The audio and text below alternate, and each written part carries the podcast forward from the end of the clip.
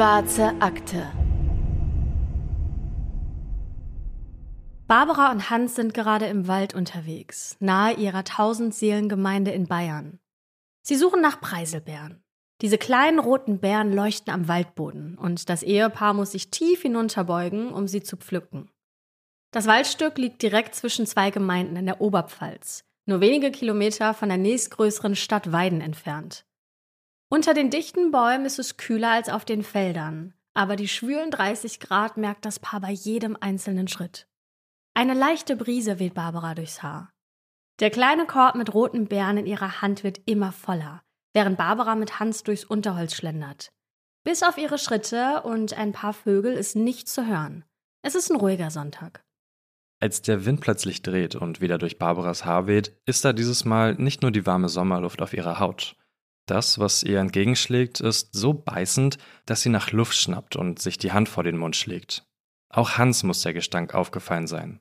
Er kommt neben Barbara zum Stehen und seine Augen suchen die Bäume und den Waldboden vor ihnen ab. Es riecht faul und modrig, nach Aas und Kadaver. Es riecht nach Tod. Hans macht einen Schritt zurück und will offensichtlich in die entgegengesetzte Richtung weitergehen, aber Barbara bleibt stehen.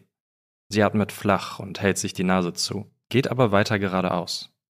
Neugierig geht sie zwischen den Bäumen weiter in den Wald hinein. Der Gestank des Todes wird immer unerträglicher. Erst als ein Baum ihr den Weg versperrt, bleibt Barbara stehen. Der Stamm liegt mitsamt den Wurzeln auf dem Waldboden. Die knorrigen Wurzelarme greifen ins Nichts. Unter dem Wurzelballen liegen dürre Birkenzweige. Zu viele, als dass sie sich zufällig dort in der Kuhle gesammelt haben können. Barbara macht weitere zögernde Schritte auf den Baumstamm zu, bis sie an ihm vorbei in das Loch schauen kann, wo der massive Baum einst verwurzelt stand. Der Korb in ihrer Hand schlägt auf dem weichen Waldboden auf. Dutzende rote Beeren purzeln auf dem Waldboden und verteilen sich um ihre Schuhe, während ihr Blick starr auf den Füßen liegt, die da vor ihr unter den dürren Zweigen hervorlugen.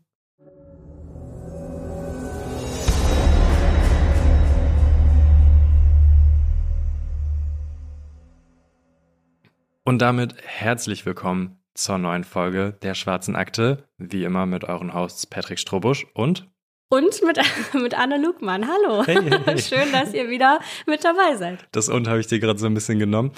Wir sind heute in Bayern unterwegs. Verbindest du irgendwas Besonderes mit Bayern?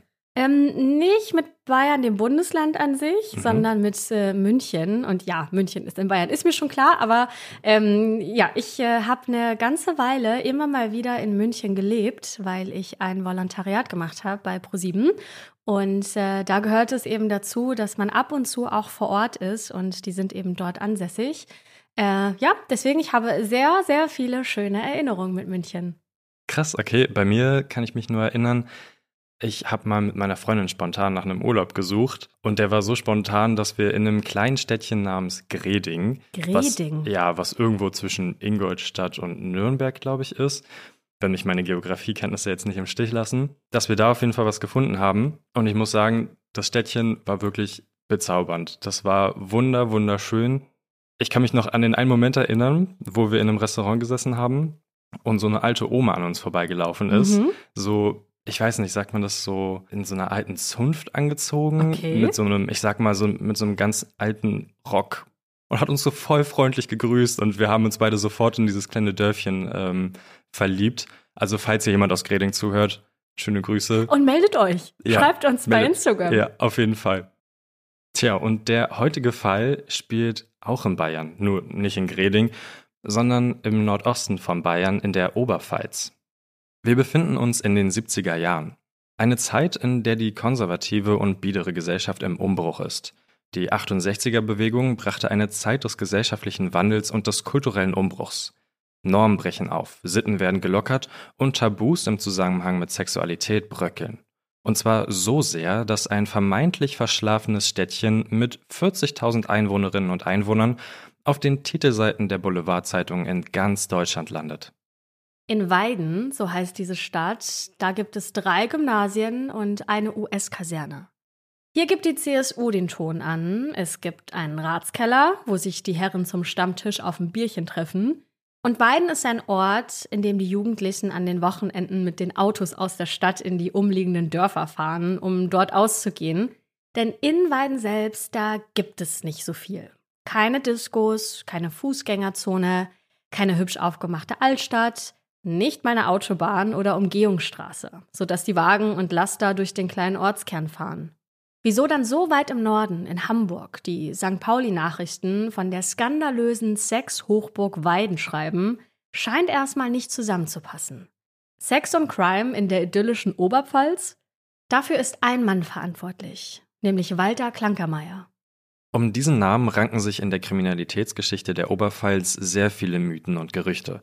Es gibt einige Zeitungsartikel, viele Zeugenaussagen, wenige Dokus, einen wissenschaftlichen Artikel und extrem viele Gerüchte. Walter wird 1940 in Augsburg geboren. Es ist nicht viel über seine Kindheit oder Familie bekannt. Eigentlich nur, dass er eine Mutter und eine Schwester in den USA haben soll. Aber auch diese Information ist nicht wirklich handfest. Was wir wissen, ist, dass Walter eine Lehre als Metzger gemacht hat. Dr. Sebastian Schott, ein Historiker aus Weiden, hat im Stadtarchiv alte Akten durchforstet und herausgefunden, dass Walter irgendwann noch in einem Ort namens Burg Lengenfeld, nördlich von Regensburg, Station gemacht hat. Darüber schreibt er in einem Aufsatz. Burg Lengenfeld, das liegt nicht mal eine Autostunde von Weiden entfernt. Von dort reist Walter Ende der 50er Jahre in die USA. Da ist er gerade mal 18 Jahre alt. Nach seiner Metzgerlehre landet er dort in Colorado. Er wohnt in einer Stadt namens Grand Junction und schon jetzt wird es mysteriös, denn was er dort genau macht, das weiß niemand. Da er offenbar eine Mutter und Schwester in den USA hat, ist es möglich, dass die beiden dort gelebt haben. Was wir sicher wissen, 1967, da ist Walter 27, kommt er zurück nach Deutschland und zieht nach Weiden in Bayern. Und auch das ist wieder mysteriös, denn warum sich Walter ausgerechnet dieses verschlafene Weiden ausgesucht hat, das ist auch bis heute ein Rätsel. Walter kommt aber mit großen Ideen. Er will sich in der Stadt etwas aufbauen und niederlassen. Und nicht nur das, der 27-Jährige kommt mit großen Geschichten. In Weiden weiß bald jeder, dass er jahrelang in den USA gelebt hat. Er selbst sagt, dass er in Chicago war, sich dort vom Kellner zum Hotelier hochgearbeitet hat und ein Gasthaus namens Der liebe Augustin für deutsche Einwanderer geführt hat. Ein Freund und Anwalt erzählt später der Presse, dass Walter das Nachtleben für Deutsche in den USA organisiert und mitgestaltet habe. Was davon stimmt, das weiß niemand. In amerikanischen Zeitungen taucht sein Name jedenfalls nicht auf. Auch sein Hotel wird nirgendwo erwähnt. Zum Beispiel bei einer Eröffnung oder so. Trotzdem ist es möglich, dass Walter in den USA in der Gastronomie gearbeitet hat. Er war ja gelernter Metzger. Vielleicht hat er auch als Kellner gearbeitet, Ideen gesammelt und wollte dann die amerikanische Geschäftsidee nach Deutschland bringen. Das erzählt Walter jedenfalls der Zeitung Der Neue Tag. Die schreibt, dass er mit Elan ans Werk geht und der ganzen Sache neuen Schwung verleihen will. Sein Plan ist es, ein eigenes Hotel mit Bar und Schnellrestaurant aufzubauen, so wie er es auch in den USA kennengelernt hat.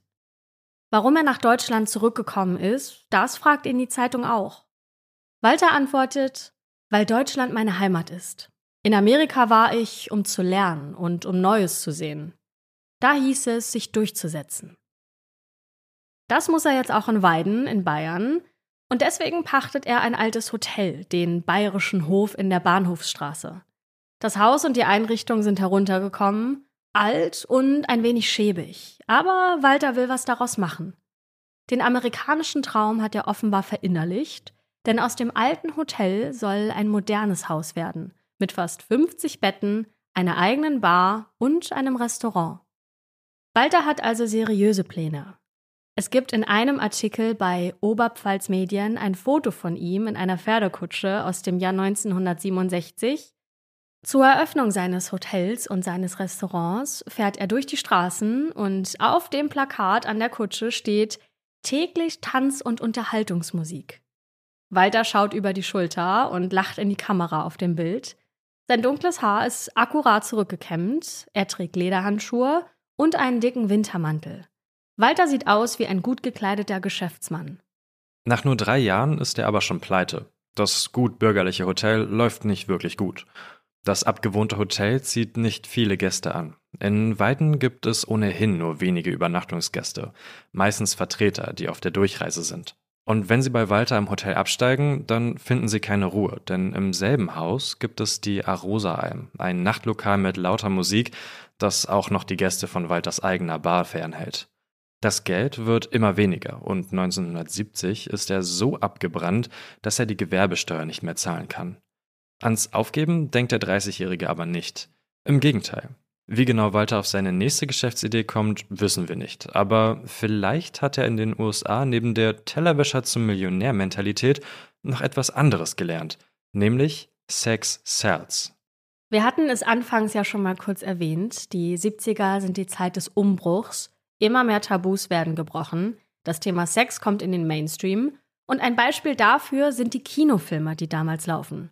Zum Beispiel heißen die Django Nudo und die lüsternen Mädchen von Porno Hill, die heißen wirklich so, oder der Schulmädchenreport, die Insel der tausend Freuden, Graf Porno bläst zum Zapfenstreich. Also das sind wirklich alles Titel, die damals so über die Bildschirme gelaufen sind. Für uns heute eigentlich kaum vorstellbar. Dabei ist unsere Gesellschaft ja gegenwärtig eigentlich so tolerant wie noch nie.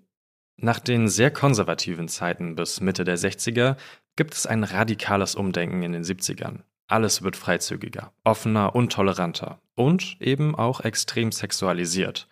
Es ist eine Sexwelle, die über die Bundesrepublik zieht und Walter nutzt das aus und surft auf der Welle mit.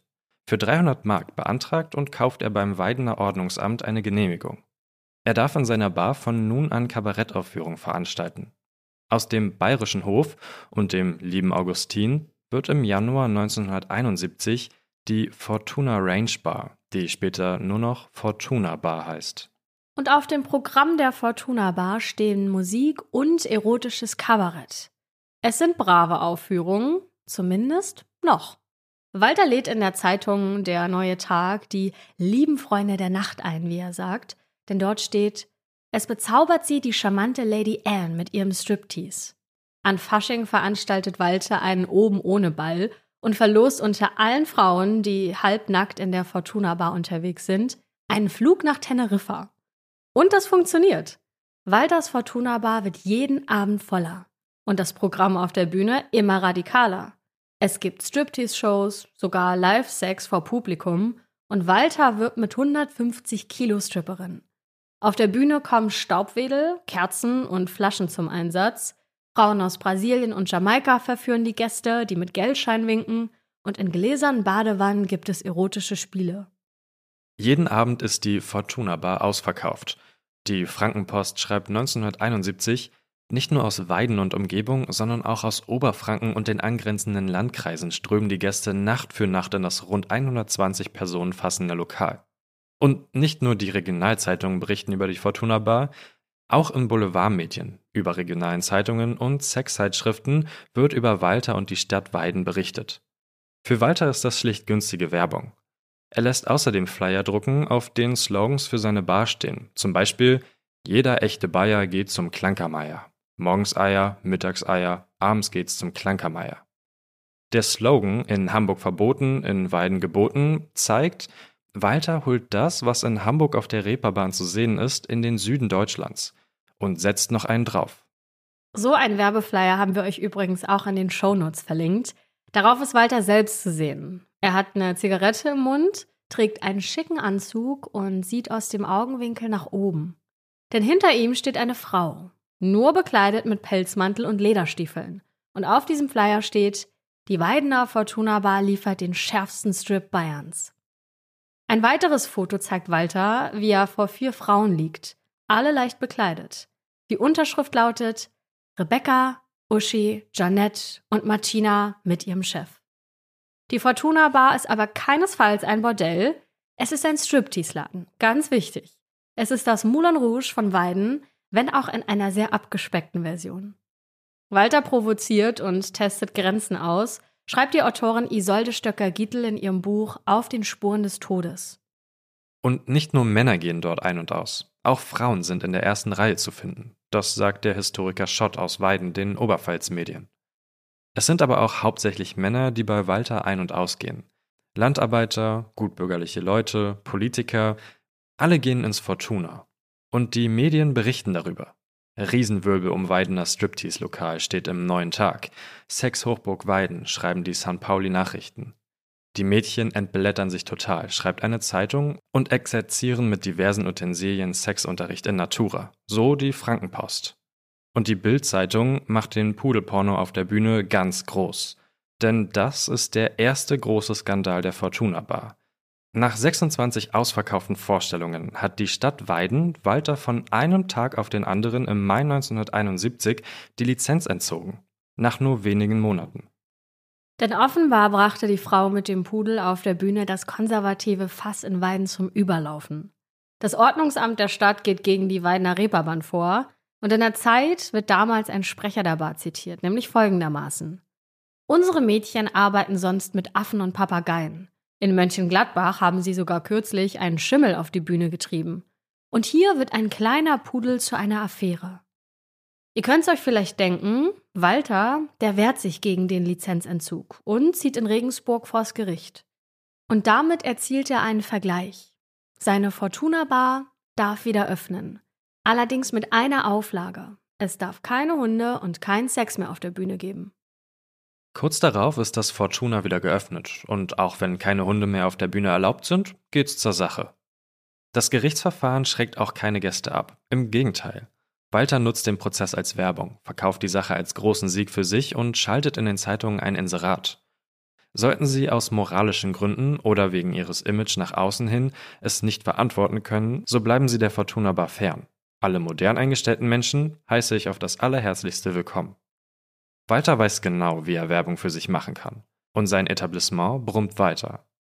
Es gibt in einer Zeitung sogar eine Bemerkung über eine Stadtratssitzung im Umkreis, in der diskutiert wird, wohin man eingeladene Gäste in der Gegend ausführen soll. Was kann man den Besucherinnen und Besuchern Besonderes zeigen? Und dann wird das Fortuna von Walter vorgeschlagen. Das zeigt zwei Dinge. In der Gegend gibt es nur Walters Laden und welche Wirkung er mit seiner Bar nach außen hat. Aber die Wirkung ist nicht nur positiv. Der Stadtrat von Weiden lässt nicht locker. Und der CSU-Stadtteilvorsitzende schreibt später sogar in seinen Memoiren von 2013 davon, wie er gegen Walter vorgeht. Er ist damals 35 Jahre alt und wohnt direkt am Bahnhof, also nur unweit von der Fortuna Bar entfernt. Er fühle sich veranlasst, etwas zu tun, wenn eine Person wie Walter mit der öffentlichen Darbietung von Perversion und Sauereien die oberpfälzischen Bauern ausnehme. So zitiert ihn 1971 die Zeit. Der CSU-Mann sagt, als verantwortungsvoller Katholik kann ich sowas nicht dulden. Zusammen mit einem Parteifreund organisiert er eine Unterschriftenaktion. Es ist eine der ersten, wenn nicht sogar die erste Unterschriftenaktion, die es in Weiden gibt. Und der CSU-Mann schreibt, dass Weiden nicht zum erotischen Mittelpunkt der Nordoberpfalz werden dürfte. Die Darbietungen, die alle Möglichkeiten der sexuellen Befriedigung zumindest andeuten, wenn nicht sogar vollziehen würden, widerstrebten seinem Sittlichkeitsempfinden. Sie seien nicht nur geeignet, die Besucher ungünstig zu beeinflussen, sondern machten Weiden in der Oberpfalz darüber hinaus in der näheren Umgebung als Sündenbabel berühmt. Am 19. September 1971, also immer noch in dem Jahr, in dem das Fortuna zum ersten Mal öffnete, liegen die Zettel in allen neuen Kirchengemeinden aus. Es ist ein Sonntag und die Pfarrer rufen die Leute von ihren Kanzeln auf, sich bei der Unterschriftenaktion zu beteiligen. Auch der 31 Jahre alte Walter besucht an jenem Sonntag die Josefskirche. Eine der Kirchen, in der der Pfarrer für die Unterschriftenaktion wirbt und die Listen ausgelegt hat. Walter ist in Begleitung einer seiner Tänzerinnen, der 22 Jahre alten Uschi. Als der Pfarrer mit seinem Aufruf fertig ist, steht Walter auf, schaut sich in der Kirche um und sagt dann für alle hörbar, wenn ich mich hier umsehe, glaube ich, ich bin in meinem Lokal. Lauter Bekannte. Dann dreht er sich um und geht. Und das ist wirklich eine krasse Aktion, die er hier gemacht hat. Und auch die wird natürlich in den Medien überall berichtet. Dem bayerischen Fernsehen gibt Walter später ein Interview, das könnt ihr euch sogar selbst anschauen, das haben wir euch in den Shownotes verlinkt. Und in diesem Interview sagt er, ich musste sehen, wie der Pfarrer gegen mich gepredigt hat. Ich bin dann aufgestanden. Es waren viele, die bei mir sind, da. Männer haben die Köpfe eingezogen. Ich musste gehen. Ich konnte diese Doppelmoral nicht ertragen. Und damit hat er den Weidenern auf gewisse Weise den Spiegel vorgehalten. Vielleicht war das ja der entscheidende Wendepunkt in Walters Leben, das so blutig enden wird. Bei der Unterschriftenaktion setzen etwa 3400 Leute ihren Namen aufs Papier. Konsequenzen hatte das für Walter aber keine. Der ist vielmehr zum Angriff übergegangen. Denn kurz nach der Aktion des CSU-Mannes gibt es einen Artikel in der Frankenpost, der das Ende der Karriere von CSU-Mann Franz Hammer bedeuten wird. Denn laut dem Artikel ist er selbst Gast in der Fortuna Bar. Damit ist der Skandal perfekt. Walter hat Informationen an die Presse gegeben, inklusive einer Rechnung von dem Politiker. Walter sagt in der Zeit, der Herr, der sich da zum Sittenapostel über eine Stadt und deren Umland aufspielt, hat sich im Januar dieses Jahres mit sichtlichem Vergnügen meine Show in der Fortuna Bar angesehen. Der Politiker versucht sich noch rauszureden. Er leugnet erst den Besuch, aber dann gibt er schließlich doch zu, dort gewesen zu sein. Aber damals habe es nur ein ganz harmloses Strip-Programm gegeben. Walter kontert wieder. Der CSU-Mann habe sich recht großzügig gezeigt, etliche Flaschen springen lassen und eine Rechnung von 925 Mark bezahlt. Er habe sogar seine Jacke vergessen, als er ging. Man könnte also meinen, ihm wäre heiß genug gewesen, um in der kalten Januarnacht ohne Jacke nach Hause zu gehen. Am Ende muss der CSU-Mann von der Unterschriftenaktion zurücktreten. Als er 2013 seine Memoiren veröffentlicht, schreibt er, als ich zum Ortsverbandsvorsitzenden der CSU gewählt wurde, ging ich nach der Versammlung noch zum Clunky. Das Lokal war wenig besucht. Auch Vorführungen fanden nicht statt, sodass die anwesenden Damen zu mir an den Tisch kamen. Mich kannte ja jeder. In meiner Hochstimmung zahlte ich den Damen allen ein Glas Sekt. Das war eine fröhliche Runde. Als ich dann heimging, hatte ich eine Zeche von 800 D-Mark zu bezahlen. Es war jedenfalls ein handfester Skandal, der Walter in der Öffentlichkeit eigentlich nur bekannter und beliebter gemacht hat. Und auch die vielen Artikel macht er sich wieder zunutze. Er klebt die Berichte ins Fenster seiner Fortuna Bar und in der Zeit von damals steht, dass es eine Bombenreklame für Walter sei. Er sagt, der Laden ist jeden Abend gerammelt voll. Nach dem Skandal ist Walter endgültig eine lokale und überregionale Berühmtheit. Alle kennen ihn und seine Fortuna Bar. Fassen wir also zusammen. Walter ist als Metzgerlehrling aus Augsburg über die USA nach Weiden gekommen und hat dort das Nachtleben salonfähig gemacht. Die Stadt ist mittlerweile überall in den Schlagzeilen. Wie der Historiker Schott aus Weiden den Oberpfalz-Medien treffend sagt, viele regen sich darüber auf, kaum einer wolle es aber mit eigenen Augen gesehen haben.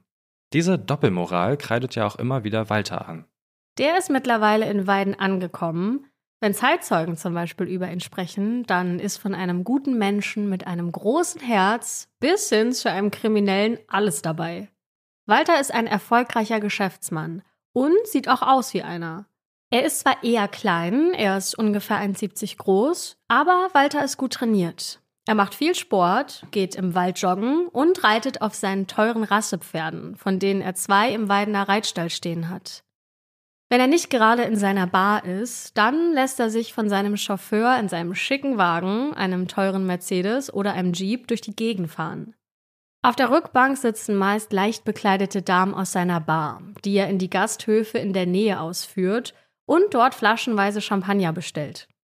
Walter trägt teure Kleidung, Anzüge und im Winter Pelzmäntel. Er hat eine dicke Goldkette um den Hals und am Handgelenk eine 30.000 Mark teure Rolex Oyster mit Brillanten. Zum Vergleich, allein für die Uhr hätte er sich auch locker drei VW Käfer kaufen können. Mittlerweile trägt Walter auch einen Schnauzer über der Lippe. Er ist ein selbstbewusster, knallharter Typ mit viel Ehrgeiz. Laut unseren Quellen ist er aber kein Zuhältertyp, sondern ein sympathischer Mann. Er trinkt keinen Alkohol, raucht nicht und nimmt keine Drogen. Walter scheint sehr höflich und nett zu sein. Zumindest geben das viele Erzählungen von Leuten wieder, die ihn getroffen haben. Aber Walter war auch vorsichtig. Er heuert sich Leibwächter an. In der Stadt gibt es Gerüchte, dass er mittlerweile Millionär sei. Denn neben der Fortuna Bar eröffnet Walter auch weitere Etablissements. Ein Rasthaus, einen Pub und eine Diskothek. Direkt über der Diskothek, die alle nur Clunky nennen, da wohnt der 30-Jährige. Obwohl wohnen das falsche Wort ist, denn er residiert eher auf drei Stockwerken. Walter richtet seine Wohnung teuer ein. Ein Journalist, der sich die Zimmer mal anschauen durfte, der berichtet von jeder Menge Marmor. Unter dem Dach hat Walter ein Fitnessstudio eingerichtet Und seine Nachmieter erzählen einer Zeitung, dass er im Schlafzimmer ein 4x2 Meter Bett hatte und die Decke und die Wände zum Großteil aus Spiegeln bestehen. Über dem Bett hängt eine riesige Christusfigur mit ausgebreiteten Armen und im Wohnzimmer steht ein DJ-Pult. Egal, wo Walter hingeht, alle kennen ihn. Eine Kneipenbesitzerin in Weiden, die ebenfalls Probleme mit der Stadtverwaltung hatte, erzählt Bayern 2, wie Walter sie bei einem Gerichtstermin unterstützt habe. Er sei mit einem großen Blumenstrauß vorbeigekommen. Später sei er auch in der Kneipe zu Gast gewesen und hätte den Gästen Getränke spendiert. Auch in seinen eigenen Lokalen ist Walter anzutreffen. Meistens steht er sogar wie ein Türsteher am Eingang und begrüßt jeden Gast einzeln. Alle seine Läden und die Geschäfte laufen gut. Der Metzgerlehrling ist jetzt angeblich Millionär. In seinen Etablissements gehen hohe Geldbeträge über die Tische. Sogar Stars wie Sänger Wolfgang Petri oder Moderator Thomas Gottschalk sollen dort aufgetreten sein, sagt der Bayerische Rundfunk. Werbung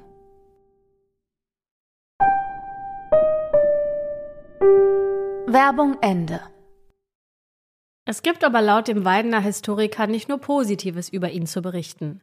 Der Historiker beschreibt, dass Walter privat zwar immer nett und höflich gewesen sei, aber wenn es um das Geschäft ging, dann konnte er auch sehr böse werden. Als der Besitzer des Gebäudes, in dem sich die Fortuna Bar befindet, ihm kündigen will, da wird es unschön. Walter habe seinen Verpächter laut dem Historiker angefeindet und beleidigt, der Vermieter hatte damals noch eine Wohnung in dem Haus und immer wenn er dort war, ist Walter ihn angegangen. Das steht auch in Gerichtsakten, die im Stadtarchiv hinterlegt sind.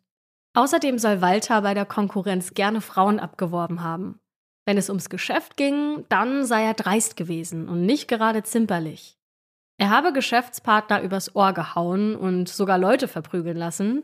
Bei einer Schlägerei habe er sich sogar selbst mal den Unterarm gebrochen. Wenn man heute über Walter liest und hört, dann gibt es laut dem Historiker viel Glorifizierung und viel Verniedlichung bei den Erzählungen. Walter sei ein Schambolzen gewesen, ein grandioser Selbstvermarkter, aber eben auch ein Krimineller und Betrüger. In anderen Quellen heißt es, dass Walter die Grenze zum Verbrechertum nie überschritten habe. In Weiden gab es keine Gewalt, keine Schießereien oder Messerstechereien. Es ging nicht zu wie im stereotypischen Rotlichtmilieu. Trotzdem wollte schon ein Jahr, nachdem Walter seine Fortuna Bar in seinem gepachteten Hotel aufgezogen hatte, ihn der Verpächter vor die Tür setzen und klagte. Das Ganze hat sich über mehrere Jahre gezogen, sodass der Pachtvertrag schließlich 1975 endete. Walter und seine Bar müssen 1975 also ausziehen.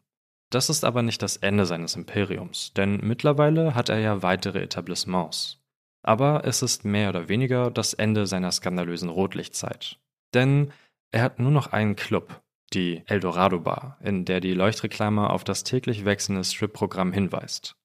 In seinen anderen Lokalen gibt es Musik und Drinks. Aber auch dort ist es jeden Abend voll.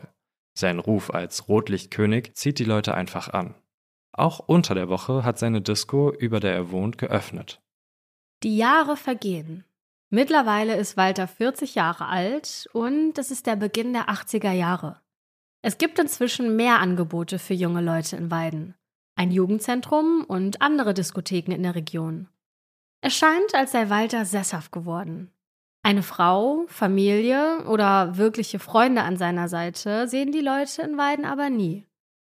Wieso erzählen wir euch diese Geschichte über den bayerischen Rotlichtkönig aber? Wir sind ja schließlich bei der schwarzen Akte, also irgendwas muss ja noch passieren. Deswegen springen wir jetzt zum 14. Juni 1982. Walter ist da 42 Jahre alt. In Spanien läuft gerade die Fußball-Weltmeisterschaft. Italien und Polen haben sich mit 0 zu 0 getrennt. Und abends wird das Spiel Brasilien gegen die Sowjetunion angepfiffen. Auch in Deutschland sitzen die Menschen vor dem Fernseher, das heißt, die Straßen sind abends leer und auch in Walters Clubs ist nicht viel los. Es ist kurz vor 20 Uhr und Walter ist da gerade in seinem Pub Tiffany, als er einen Anruf bekommt. Offensichtlich möchte er ein privates Gespräch führen, denn er spricht sehr leise. Er dreht sich sogar von seinen Angestellten weg und deckt das Telefon mit der Hand ab. Nur kurz darauf verlässt Walter das Lokal. Es ist das letzte Mal, dass ihn seine Angestellten sehen werden. Als sein Anwalt und Freund Dr. Burkhard Schulze ihn am nächsten Tag nicht erreichen kann, ist er besorgt. Die beiden sind eigentlich verabredet und es ist ungewöhnlich, dass sein Freund nicht auftaucht. Eigentlich ist Walter zuverlässig und pünktlich. Weil Burkhard einen Zweitschlüssel für Walters Wohnung hat, geht er dort nachsehen. In der Wohnung findet er die Tageseinnahmen, rund 1800 Mark. Die liegen offen auf dem Tisch. Auch das ist eher ungewöhnlich. Walter würde das Geld niemals einfach so liegen lassen. Die Reinigungskraft berichtet in einer Doku über den Fall, dass das Licht in der Wohnung gebrannt habe, so als wäre es die ganze Nacht angewiesen. Auch das ist ungewöhnlich. Der Anwalt sagt später den Zeitungen, ich ahnte gleich, dass da etwas passiert sein muss. Er geht am darauffolgenden Tag, am 16. Juni, zur Polizei und meldet Walter als vermisst. Die Polizei ist aber erstmal nicht beunruhigt. Walter kann ja von sich aus verschwunden sein. Der stille Abgang des Walter K., wie der neue Tag in der Überschrift schreibt, ist für die Polizei erstmal nicht Prio Nummer eins. Im Gegenteil. Die Ermittler geben der Polizei in Chicago Bescheid. Sie vermuten also, dass Walter sich einfach wieder in die USA abgesetzt hat. Eine Frau meldet sich währenddessen bei der Polizei. Sie war am 14. Juni abends mit ihrem Hund draußen spazieren und hat Walter mit einem Mann gesehen. Wer das ist, ja, das kann die Polizei aber nicht herausfinden. Die ist nach wie vor überzeugt, dass Walter sich gerade in Amerika herumtreibt. Freund und Anwalt Dr. Burkhard Schulze ist da anderer Meinung. Walter hätte niemals seine Geschäfte zurückgelassen, ohne Bescheid zu sagen. Außerdem lief seine geliebte Bulldogge im Garten herum. Auch die hätte er nicht einfach unbeaufsichtigt dort gelassen. Es vergehen Tage, dann Wochen.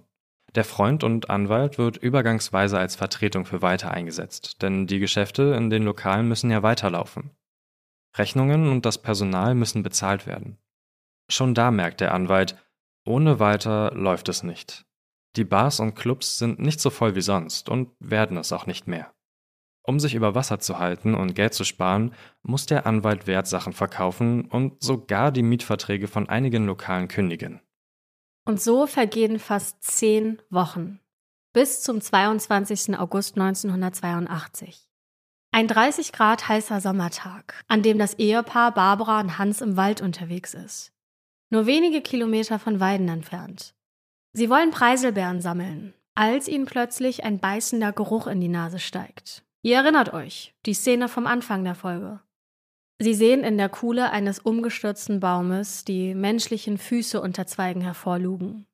Nur wenig später verständigen sie die Polizei.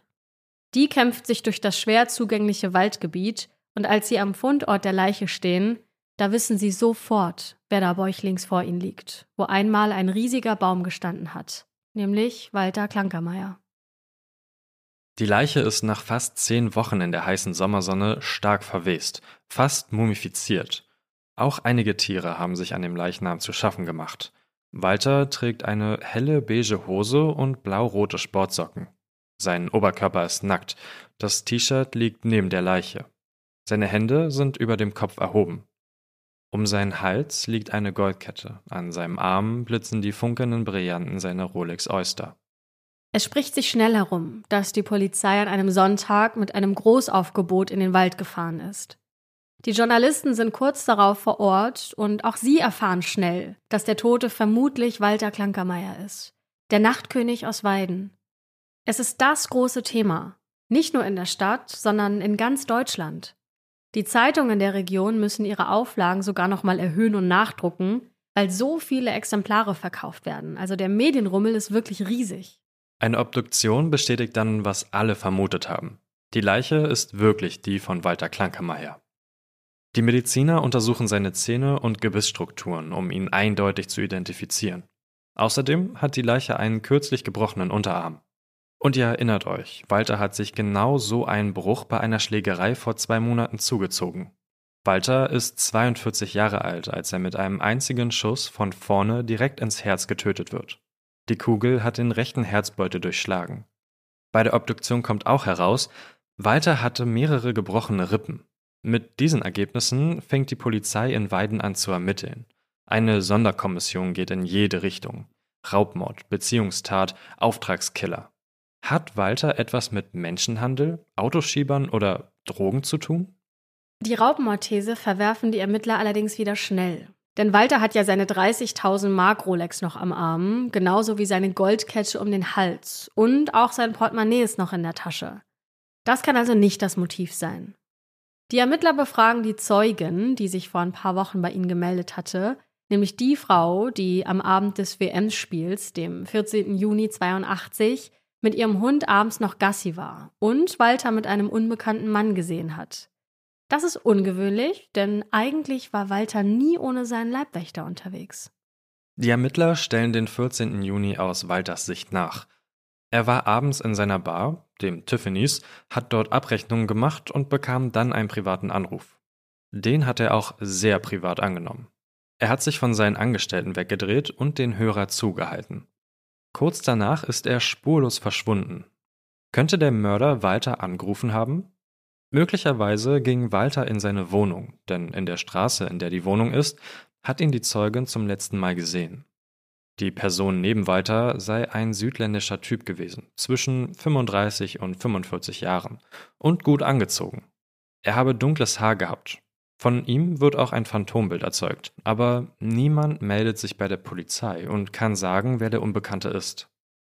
Die Polizei spekuliert, dass die beiden in einen Wagen eingestiegen sein könnten aber die Zeugin ist die letzte, die Walter lebend gesehen hat. Danach verliert sich seine Spur. Die Spurensicherung sucht auch in Walters Wohnung nach Hinweisen. Sie finden aber keinen größeren Geldbetrag, außer die Tageseinnahmen von 1800 Mark auf dem Tisch. Eine Theorie der Ermittler lautet, dass Walter abends zu einem Geschäft aufgebrochen und vielleicht in eine Falle gelaufen sein könnte. In der Wohnung finden die Polizisten auch Schuldscheine, Teilweise sollen die ziemlich hoch gewesen sein. Wollte jemand seine Schulden nicht bezahlen und hat Walter aus dem Weg geräumt? Die Ermittler finden auch noch einen Schmierzettel in Walters Wohnung, auf dem der aktuelle Goldpreis notiert wurde. Die Dokumentation Ungeklärte Morde suggeriert, dass Walter wegen Gold ermordet wurde, vielleicht sogar wegen einer großen Menge Gold. Gab es vielleicht irgendwo ein Goldversteck? Das würde auch mit Walters gebrochenen Rippen zusammenpassen. Die Polizei vermutet, dass der Geschäftsmann vor seinem Tod gefoltert wurde. Haben die Täter versucht, das Versteck von Walter zu erfahren? Ging es um einen Code oder einen Schlüssel zu seinem Tresor? Aber auch das ist alles Spekulation. Fakten liefert dafür die Rolex-Uhr, die Walter immer noch an der Hand trägt. Denn die Ermittler kontaktieren Spezialisten und sogar Rolex selbst und wollen herausfinden, kann man mit der Uhr den Todeszeitpunkt von Walter bestimmen. Und sie haben Glück, denn das Rolex-Modell ist ein ganz bestimmtes. Bei jeder Bewegung des Arms zieht die Uhr sich automatisch auf. Wenn sie nicht bewegt wird, läuft sie noch genau 48 Stunden weiter, bevor sie stehen bleibt. Das bedeutet, ab dem Zeitpunkt, wo sich Walters Arm nicht mehr bewegt hat, lief die Uhr noch zwei Tage weiter. Auf der Uhr steht der 16. Juni als Datum. Daraus schließt die Polizei, dass Walter am 14. Juni, dem Tag seines Verschwindens, getötet wurde. Ob der Fundort der Leiche auch der Tatort ist, das ist eine ganz andere Frage. Es gibt kaum Spuren am Fundort, was dafür spricht, dass die Leiche dorthin gebracht worden ist. Allerdings ist der Weg dorthin sehr steil und unzugänglich. Hatten die Täter vielleicht einen Jeep oder hatten sie sogar Ortskenntnisse? Aber auch das sind alles wieder nur Spekulationen. Die Art und Weise, wie kaltblütig Walter erschossen wurde, die spricht laut Staatsanwaltschaft für ein gezieltes Exekutionskommando. So schreibt es die Autorin Stöcker Gietl in ihrem Buch. In einem Artikel bei Oberpfalz Medien meldet sich der Ex-Kripo-Chef und der ist überzeugt, das war kein Anfänger. Außerdem ist der Polizist überzeugt, dass Walter seinen Mörder kannte. Der meint, er war sehr vorsichtig. Er muss die Leute gekannt haben, sonst wäre er nicht mitgegangen. Das ist auch die These, die sich in Weiden rumspricht, die engagierten Auftragskiller. Walters Anwalt und Freund Dr. Burkhard Schulze erzählt der Presse, dass es viel Konkurrenz im Nachtclub-Business gibt. Hat sich Walter mit den falschen Leuten angelegt? Wollte er jemanden die Frauen abwerben? Oder wollte ihn jemand aus dem Weg räumen, um selbst in das Geschäft einzusteigen? Ein Journalist der Mittelbayerischen Zeitung hat später mit einem ehemaligen Ermittler sprechen können, der von einem gesuchten Verbrecher erzählt hat, der in Weiden wenig später festgenommen wurde. Der hatte gute Kontakte ins Rotlichtmilieu und die Polizei hat versucht, eine Verbindung zwischen ihm und Walter herzustellen. Aber das ist im Sande verlaufen. Es gibt auch Gerüchte, dass Walter Feinde in der Frankfurter und Regensburger Rotlichtszene gehabt haben könnte. Handfeste Beweise gibt es dafür aber keine. Walters Anwalt erzählt der Mittelbayerischen Zeitung weiter, dass Walter offenbar eine Art Todesahnung gehabt habe. Nur kurze Zeit vor seinem Tod habe er ihn angewiesen, dass sein Vermögen im Falle seines Todes durch ihn, den Anwalt, verwaltet werden sollte. Der sagt dazu, er hat sich natürlich in einem Milieu bewegt, wo man Personal anwirbt, auch im Ausland, zum Beispiel Bardamen, und man da vielleicht jemandem Fremdes ins Gehege gekommen ist oder Zechen im fünfstelligen Bereich, wo irgendwelche Menschen dann sagen, das kann ich nicht bezahlen und das will ich nicht bezahlen, oder wenn das meine Frau erfährt. Aber auch das sind alles reine Spekulationen. Ja, und kurzzeitig wird sogar der CSU-Mann verdächtigt. Der Fundort der Leiche ist nämlich ausgerechnet das Jagdrevier des Politikers. Er wird vernommen und sogar beobachtet, aber der Verdacht erhärtet sich nicht. Der Politiker selbst glaubt auch an einen Auftragsmord. Er vermutet, es waren wahrscheinlich Killer aus Amerika. Ja, aber ist das möglich? Wir wissen nicht viel über die Zeit von Walter in den USA. Es heißt, dass er dort das Nachtleben für deutsche Einwanderer organisiert und damit viel Geld verdient hat. Und die Autorin Stöcker-Gietel schreibt in ihrem Buch, dass es Walter dort zu heiß wurde und er deswegen nach Deutschland ging. Wenn er wirklich in Chicago war, dann wäre das eine Möglichkeit, denn die Stadt ist ja als Gangstermetropole bekannt. Aber auch das sind alles wieder nur Spekulationen. Und dann kommt der Fall nochmal ganz groß in die Schlagzeilen, denn es geht um das Vermögen des Nachtclubkönigs. Das Testament wird veröffentlicht und die Bild-Zeitung titelt Sexkönig ermordet, Pfarrerstochter erbt seine Million. Es ist der letzte große Skandal um Walter, denn nicht seine Mutter oder seine Schwester erben sein Vermögen, sondern eine bis dahin völlig Unbekannte. Die gerade mal 18 Jahre alte Hanne Suse, die Tochter eines evangelischen Pfarrers in Weiden. Das ist für die Zeitung natürlich ein riesiges Thema.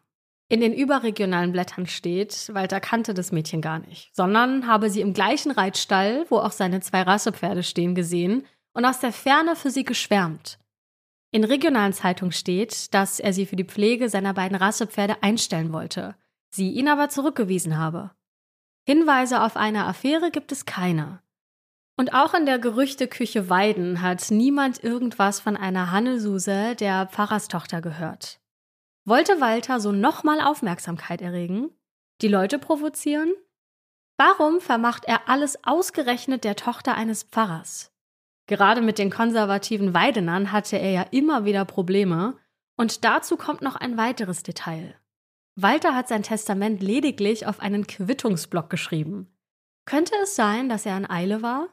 Wer schreibt sein Testament für sein riesiges Vermögen denn auf so einen Quittungsblock? Der Anwalt kümmert sich jetzt also um das Testament. Es geht um Immobilien, Luxusautos, die Rolex-Uhr, die Wohnung, die Rassepferde Laut unseren Quellen wird Walters Vermögen auf 2,15 Millionen Mark geschätzt. So viel bekommt die Pfarrerstochter aber nicht, denn Walter hat noch einige Schulden zu begleichen. Es gibt noch offene Rechnungen und dann kommt der Staat mit Steuerforderung. Außerdem liefen Walters Lokale seit seinem Verschwinden ja nicht mehr allzu gut. Die Pfarrerstochter bekommt zwar eine Summe, aber die genaue Höhe kennt niemand. Neben dem Geld von Walter bekommt sie noch etwas, was sie aber nie wollte. Aufmerksamkeit. Denn die Presse startet eine regelrechte Hetzjagd auf das Mädchen und ihre Familie, die daraufhin erstmal untertaucht. Nach diesem Skandal wird es um den Mordfall Walter ruhiger. Es gibt keine Beweise, nur sehr viele Gerüchte, was dem König von Weiden zugestoßen sein könnte. Erst ein oder zwei Jahre später kommt nochmal Bewegung in den Fall. Darüber gibt es unterschiedliche Angaben. 1983 oder 84, da werden in Weiden zwei Männer festgenommen, Peter und Wilhelm. Sie sollen in Köln einen kriminellen Autohändler erschossen haben, und zwar mit einem Schuss direkt ins Herz. Seine Leiche wurde in einem abgelegenen Waldstück gefunden, und das klingt für die Ermittler nach dem gleichen Tathergang wie bei Walter. Und nicht nur das. Peter war seit 1981 sogar Geschäftsführer für Walter und Wilhelm, der andere, war als Kellner bei ihm angestellt. Das sind schon wirklich sehr viele Zufälle. Die Polizei ermittelt gegen die beiden und der Journalist Fritz Winter hat auch darüber mit einem Ex-Ermittler gesprochen. der überzeugt sei, dass es da Zusammenhänge gibt, aber es eben nicht genug Beweise gibt, um eine Verbindung zum Mord an Walter herzustellen. Die Autorin Stöcker Gittel untermauert das in ihrem Buch auch nochmal, denn sie zitiert den Anwalt, der ihr gesagt hat, dass es zwischen Walter und dem Geschäftsführer Peter Spannungen gab. Walter habe dem Geschäftsführer gesagt, dass es für ihn fünf vor zwölf sei, also bald vorbei. Worum es dabei genau ging, weiß der Anwalt aber nicht. Und so verläuft auch diese vermeintlich heiße Spur im Sand. Der Fall Walter Klankermeier wird zum Cold Case. Halten wir also fest, es gibt Dutzende Gerüchte, Erpressung, Menschenhandel, Autoschiebereien, Schuldscheine, Waffen, Drogen, Verbindungen in das kriminelle Rotlichtmilieu, aber es gibt keine Beweise. Und dann ist da noch das Rätsel von Walters Kleidung. Er wird bekleidet mit einer hellen beigen Hose gefunden, aber die Zeugin, die ihn am 14. Juni 82 gesehen hat, die sagt aus, dass er einen schwarzen Trainingsanzug anhatte. Ging er nochmal zurück, um sich umzuziehen? Ist die Zeugin überhaupt glaubwürdig oder hat sie Walter vielleicht an einem ganz anderen Tag gesehen? Diese Rätsel und Theorien werden auch heute noch in vielen Internetforen diskutiert. Da geht es auch um Gerüchte und Spekulationen, wie zum Beispiel, ob Walter homosexuell war. Hatte er eine Affäre? Hatte er Schlüssel bei sich, die verschwunden sind? Schlüssel zu einem Tresor mit Gold? Wurde er aus seiner Wohnung entführt? Der Fall polarisiert auch heute, mehr als 40 Jahre später noch, vor allem in der Stadt Weiden. Dort werden sogar Stadtführungen angeboten, auf den Spuren des Weidener Nachtclubkönigs. Und die ziehen vor allem auch jüngere Besucher an. Der Weidener Historiker Schott, der einen Aufsatz über Walter geschrieben hat, musste die Exemplare des Hefts nachdrucken, in dem der Artikel erschienen ist, weil die Nachfrage so groß war. Er sagt Bayern 2, dass es den Mythos von Walter nicht geben würde, wenn der heute als alter Mann in der Stadt unterwegs wäre. Es funktioniert, weil die Geschichte offen ist und der Mordfall ungeklärt. Irgendwann wird Walters Andenken verblassen, da ist sich Historiker Schott sicher. Der Mordfall wird aber in der Geschichte der Oberpfalz immer wieder auftauchen. Und sogar auf der Theaterbühne ist Walters Geschichte unterwegs, nämlich mit Pfui, die Klankermeier-Saga. Die wurde vor ausverkauftem Publikum im Landestheater Oberpfalz aufgeführt und soll im Herbst sogar nochmal aufgenommen werden. Es gibt sogar einen Kriminalroman über den Nachtclubkönig von Weiden. Walter selbst wurde nach seinem Tod eingeäschert. Seine Überreste wurden in die USA geflogen. Auch in den letzten Jahren wurden die Akten über den Fall immer mal wieder geöffnet, Beweise geprüft und die Asservate, zum Beispiel Walters Kleidung, im Labor geprüft. Hierzu gibt es unterschiedliche Angaben. Laut der Mittelbayerischen Zeitung gibt es eine DNA-Spur, bisher aber keinen Treffer. In einem Artikel von 2012 sagt ein Polizeisprecher, Selbstverständlich sind die vorhandenen Asservate zum Mordfall Klankermeier mit allen über die Jahre geschaffenen bzw. verfeinerten Möglichkeiten im Hinblick auf die Täterermittlung überprüft worden. Bisher leider ohne Erfolge. Die Akte ist aber auch heute noch nicht geschlossen, also die Akte Walter. Also vielleicht gibt es bald ja doch noch neue Entwicklungen in seinem Fall. Patrick, hast du noch Gedanken über die heutige Geschichte, die wir gerade besprochen haben? Ich muss sagen, ich glaube, die Autorin hatte das so ein bisschen angesprochen, dass ich die Theorie ganz interessant finde, dass es irgendwelche Gangster aus Amerika waren. Weil warum, die Frage hatten wir ja auch schon gestellt, sollte sich Walter genau das langweilige Weiden aussuchen, wo ja gar nichts los ist, außer vielleicht um unterzutauchen? Äh, bezüglich dieses Punktes finde ich das auch total interessant, dass er ähm, eben genau in so einer verschlafenen Stadt und äh, wir zitieren hier nur die Quellen, also an alle Weidener, das sind nicht unsere Worte, äh, falls ihr euch gerade äh, echauffiert darüber, äh, wir zitieren hier nur. Aber ich fand es total interessant, dass er in dieser Ortschaft ähm, ja ein Nachtlokal eröffnet hat, aber eben mit diesem Sexfokus. Weil wenn du dir das mal so vorstellst, du hast da so ein ja, etwas, sagen wir mal, einen überschaubaren Ort. Man kennt sich ja und dann siehst du, dass der Nachbar auch bei dieser Sexshow dabei ist. Also, dass die das eben auch so mitgemacht haben ähm, und dass das dann nicht unangenehm war zu sehen, mein Arbeitskollege ist da und äh, meine Nach mein Nachbar auch. Ähm, ja, das war noch so mein Gedanke, den, äh, den ich hatte. Bevor wir aber die schwarze Akte schließen, eine ziemlich lange Folge übrigens, möchten wir noch ein großes Dankeschön an Annette aussprechen, die uns nämlich von diesem Fall auf Instagram erzählt hat. Also vielen Dank, liebe Annette. Ohne dich hätten wir in dieser Folge nicht über diesen Fall gesprochen. Und dann würde ich sagen, Patrick, freuen wir uns doch sehr, wenn alle nächste Woche Dienstag wieder mit dabei sind, wenn wir auf eurer Lieblings-Podcast-Plattform wieder eine schwarze Akte für euch öffnen.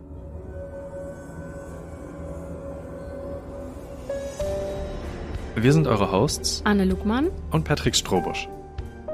Redaktion Johanna Müßiger und wir. Schnitt Anne Luckmann.